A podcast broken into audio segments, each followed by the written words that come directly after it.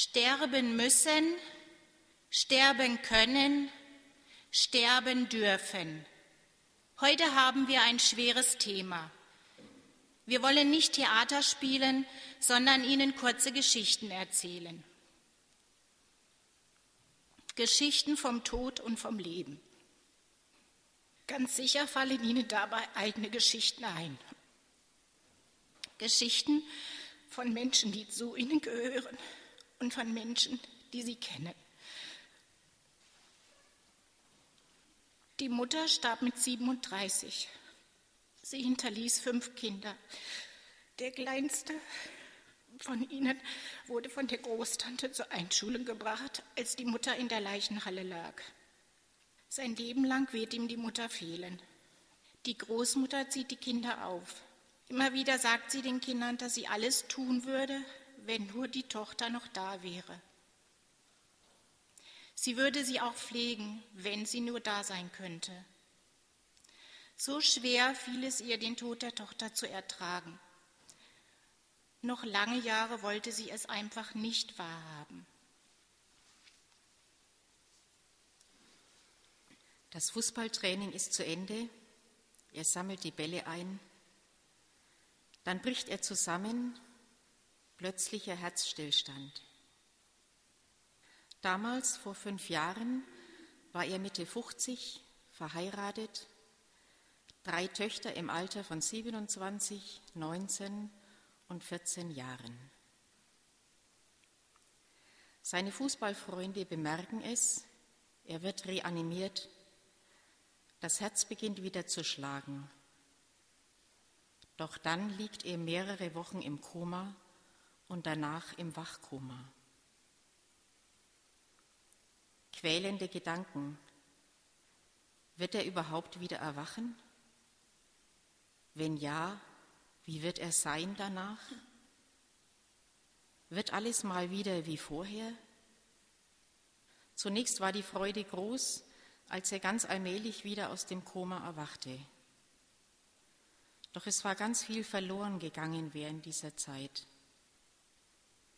In monatelanger Reha konnten viele Funktionen wieder erlernt werden, wie Sprechen, selbst zu essen, Laufen. Doch das Kurzzeitgedächtnis ist völlig kaputt gegangen. Das bedeutet, dass er nicht mehr weiß, was geschehen ist, nicht mehr alleine fortgehen kann, weil er nicht mehr zurückfindet nicht mehr weiß, was er vor fünf Minuten gesagt hat.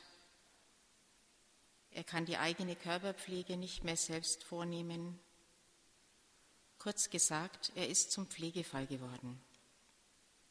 Seine Frau hat nicht mehr den Partner von vorher, mit dem sie Freud und Leid teilen konnte, sondern ist physisch und psychisch aufs äußerste belastet. Doch so ist nun das Leben danach. Die Tante hatte einen Herzinfarkt erlitten. Im Krankenhaus lag sie auf der Intensivstation. Rings um sie standen die Automaten. Der Arzt rief an und meinte nur ganz kurz, Kommen Sie, die Patientin wird bald sterben. Kaum anwesend war es wie ein Countdown von 30 zurück auf Null. Die Seele hatte kaum Zeit mitzubekommen. Schon war alles vorbei. Die Maschinen wurden ausgeschaltet. Das Leben von Jürgen war nicht einfach. Als er noch ein Baby war, musste seine Mutter mit ihm aus Königsberg fliehen. Auf der Flucht wäre er beinahe gestorben und das Trauma hat ihn ein Leben lang begleitet. Nach seiner Lehre ging er zur Bundeswehr und war Zeitsoldat. Und von dort wurde er Beamter. Seine Ehe, aus der drei Kinder hervorgingen, wurde leider geschieden. Und die Problematik dieser Scheidung löste er nach und nach mit Alkohol. Viele Brüche haben sein Leben gezeichnet. Doch dann, als er keine Hoffnung mehr hatte, bekommt er Kontakt mit Christen. Und das Wunder geschieht, er kommt zum Glauben an Jesus Christus. Er bezeichnet Jesus als seinen Freund. Als ich ihn kennenlernte, sagte er zu mir, in allen Dingen bestimmt mein Leben die Haltung der Dankbarkeit. An seinem 60. Geburtstag bekommt er die Diagnose Darmkrebs. Die Dankbarkeit als Grundhaltung seines Lebens ist nie von ihm gewichen. Er tut alles, um wieder gesund zu werden und arbeitet gut mit den Ärzten zusammen. Aber gleichzeitig sieht er auch dem Tode ins Auge und bereitet seine Beerdigung konkret vor. Nicht nur die Feierlichkeiten und den Grabstein, sondern auch den Inhalt. Und er bittet, dass man an seiner Beerdigung über seine Grabsteininschrift spricht. Mein Freund Jesus Christus lebt. Danke. An seiner Verabschiedung in den Ruhestand bedankt er sich bei seinen Kollegen für alles. Er sagt, der Krebs geht weiter, ich weiß nicht, wie lange ich noch lebe. Wenige Wochen später verschlechtert sich sein Zustand zusehends. Drei Monate nach seiner Verabschiedung aus dem aktiven Dienst verstirbt er im Frieden Gottes. Seine Beerdigung und sein Sterben sind ein großes Zeugnis für Menschen, die bisher den Tod verdrängt haben. Liebe Gemeinde, lassen Sie mich das klarstellen. Der Tod ist eine Zumutung. In uns steckt der tiefe Wunsch zu leben. Wir wollen unser Leben mit den Menschen um uns herum teilen, mit unserer Familie, mit unseren Freunden, mit unseren Bekannten, ja, auch mit Fremden. Uns dürstet nach Leben. Darum ist es eine Zumutung, wenn wir Geschichten vom Sterben hören oder von Menschen, die am Leben sind, aber kaum noch am Leben teilnehmen können. Und dennoch haben viele von uns schon kleinere oder größere Begegnungen mit dem Tod gehabt. Da ist der Klassenkamerad gestorben. Doch wenn kein Mitschüler dabei war, ist doch die ganze Klasse, oft die ganze Schule bewegt. Mit einem Mal ist allen deutlich, wie begrenzt unser Leben ist. Und der Tod ist eine Zumutung für uns alle. Unser Gott ist ein Gott des Lebens. Er ist lebendig. Er ist der lebendige Gott. So wird er schon von alters her genannt. Er ist lebendig wie kein anderer und er macht lebendig. Keiner tut ihm das gleich. Er ist das Leben.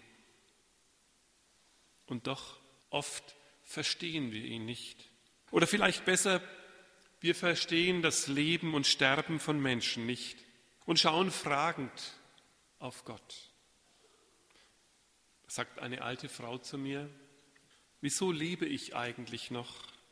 Mein Schwiegersohn, er hatte den gleichen Krebs wie ich. Mir konnten die Ärzte trotz meines Alters mit einer Operation helfen. Ihm nicht. Dabei hätten ihn seine Kinder, meine Enkel, doch so dringend noch gebraucht. Der Tod ist eine Zumutung. Immer, möchte ich sagen, ist der Tod eine Zumutung, auch wenn wir manchmal sagen, es war eine Erlösung. Eine Erlösung von unstillbaren Schmerzen und von schwerem Leiden. Und doch bleibt jeder ein Mensch, ein Geschenk, ein Geschöpf, dem Gottes Lebenszusage gilt. Ein Mensch, den er liebt und den er kennt.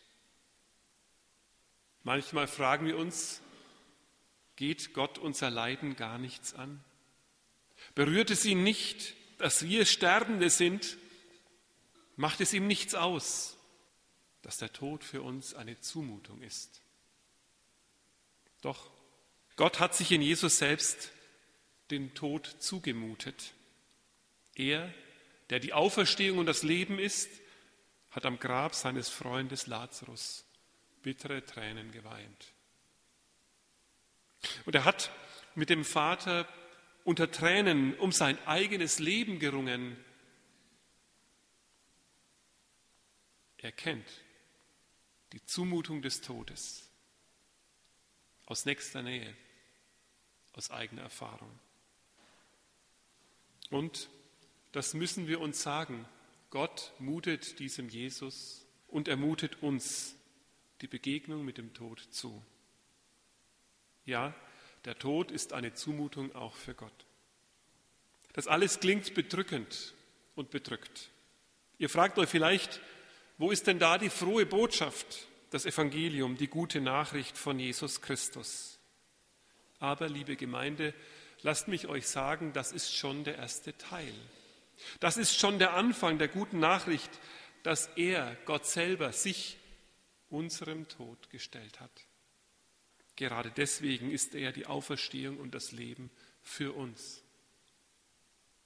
Denn er ist der Anführer. Er führt den Aufstand gegen die alles verschlingende Macht des Todes an.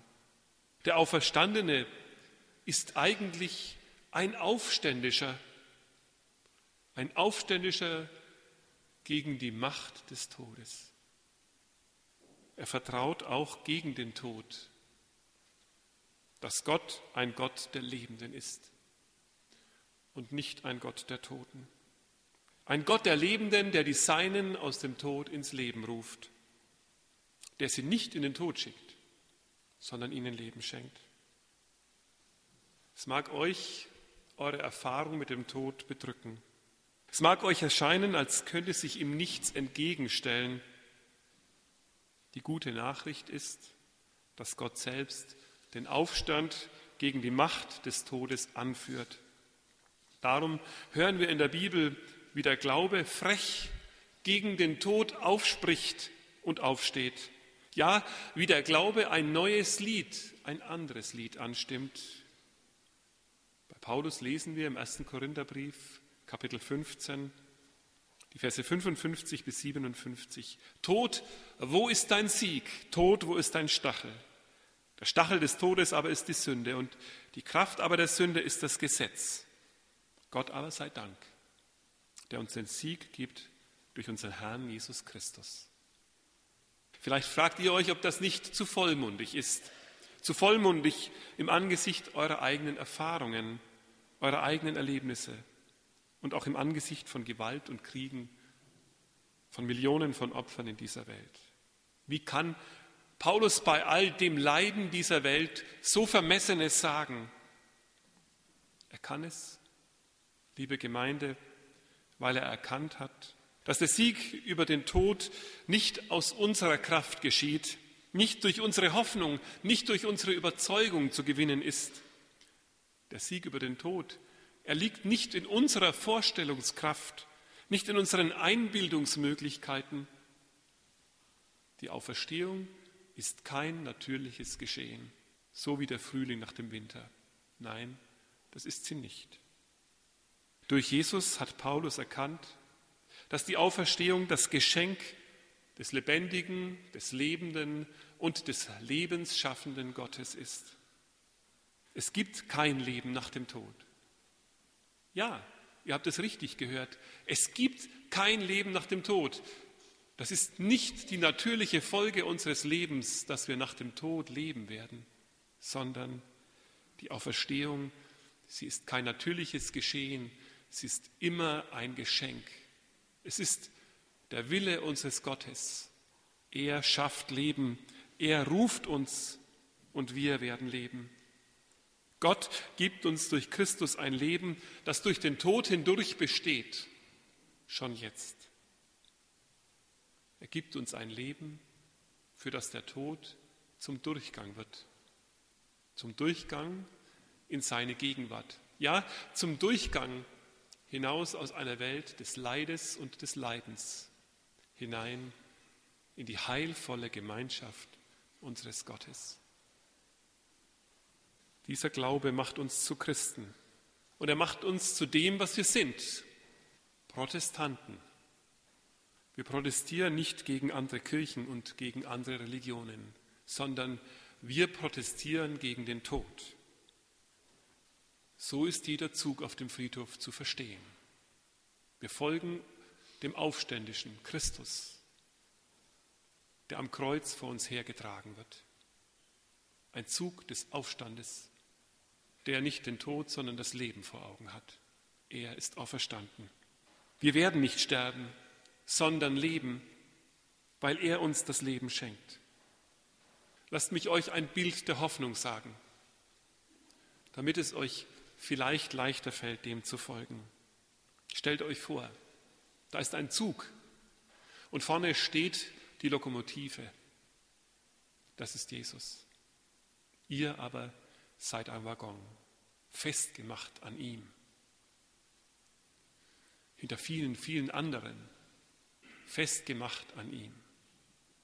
Und wie die Lokomotive hineinfährt in einen Berg, in das Tunnel des Todes, so ist Jesus vor uns hineingegangen in den Tod.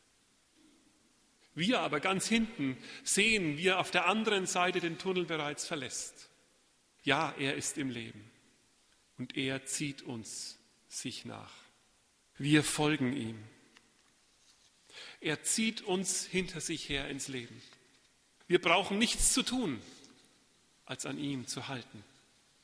Versteht ihr das? Es kommt nicht darauf an, ob wir uns unter dem Tod etwas vorstellen können. Es kommt nur darauf an, angehängt zu sein. Es kommt nicht darauf an, ob wir uns vorstellen können, wie es in diesem Tunnel sein wird. Das ist, wie Paulus es sagt, vollkommen bedeutungslos, gemessen an dem, was er tut. Er schenkt uns das Leben. Es kommt darauf an, dass Jesus uns durch den Tod ins Leben zieht. Sterben können, liebe Gemeinde, man kann das drehen und wenden. Wir können es von niemandem fordern, dass er sterben kann. Warum? Weil Gott ein Gott des Lebens ist. Er hat die Sehnsucht nach Leben, den Durst, den Hunger nach Leben in uns gelegt. Und im Hebräischen ist das Wort für Seele das Wort für Kehle. Was für einen tiefen Durst und Hunger haben wir. Was muss alles hinabrinnen in unsere Kehle, weil wir durstig sind und hungrig sind nach Leben? Wie viel atmen wir tief ein, weil wir nach Leben ringen mit unserem Atem? Unsere Seele ist durstig nach dem Leben, das Gott schenkt. Und es ist nicht leicht zu sterben. Sterben können, das können wir von keinem fordern. Und doch wir müssen es alle. Auf unsere Weise müssen wir alle sterben. Als Christen, als Nachfolger von Jesus Christus muss in uns der Glaube sterben, dass wir das auf irgendeine Art und Weise schon schaffen werden. Dass wir das Leben schon irgendwie und irgendwo weiterleben werden. Vielleicht irgendwo dort droben bei den Sternen. Das ist wirklich nicht leicht, diesen Glauben aufzugeben, dass das Leben irgendwie weitergeht. Nicht es geht weiter, sondern er lebt. Jesus lebt weiter. Er ist auferstanden und er verspricht, dass er uns mit sich zieht ins Leben. Was immer nun hier geschieht, wie lange immer uns das Tunnel erscheint. Er zieht. Ich weiß, das ist nicht leicht zu glauben, aber es ist zu glauben. Warum nehmen die Christen sich nicht dann einfach das Leben, sagt ihr? Dann wäre doch alles ganz schnell vorbei und wir wären alle miteinander dort drüben. Ganz einfach. Wir würden das Leid dieser Welt hinter uns lassen und wären bei ihm. Sie tun es, liebe Gemeinde, nicht, weil ihr Gott ein Gott des Lebens ist und weil sie Protestleute gegen den Tod sind. Dem Tod wird kein Tribut gezollt. Dem Tod wird nichts geschenkt. Wir leben dem lebendigen Gott. Wir leben aus Respekt vor seinem Gabe des Lebens. Wir huldigen in keiner Weise dem Tod. Wir verweigern jede Zusammenarbeit. Christus schenkt uns das Leben, nicht den Tod. Darum bitten wir Gott. Und in manchem alten Lied im Gesangbuch wird das auch gesungen, dass er es gut macht mit unserem Ende. Dass er es gut macht mit uns, wenn unsere Zeit nach seinem Willen gekommen ist. Und das wollen wir ihm anbefehlen, dass so wie er uns Leben schenkt, auch unser Sterben in seinen Händen liegt. Und nur dann wollen wir gehen, wenn er es sagt. Wir wollen jedes Leben achten, das Gott schenkt. Wir wollen ihn bitten, dass wir tragen können, was er uns auferlegt in dieser Welt und in diesem Leben. Dass wir es tragen können miteinander, einander helfen können und so ein kleines Licht für andere sind. Ein Licht, das ihren Blick auf Jesus lenkt, der uns zieht im Leben und im Sterben. Ja, das wollen wir sein. Nachfolger, angehängt an diesen Jesus Christus. Im Sterben noch das Leben bezeugen, das Leben bezeugen können. Darum bitten wir ihn, dass er uns das schenkt. Vor ein paar Tagen hatte ich ein längeres Telefonat. Es hat mich ein Konfirmand, ein ehemaliger Konfirmand angerufen.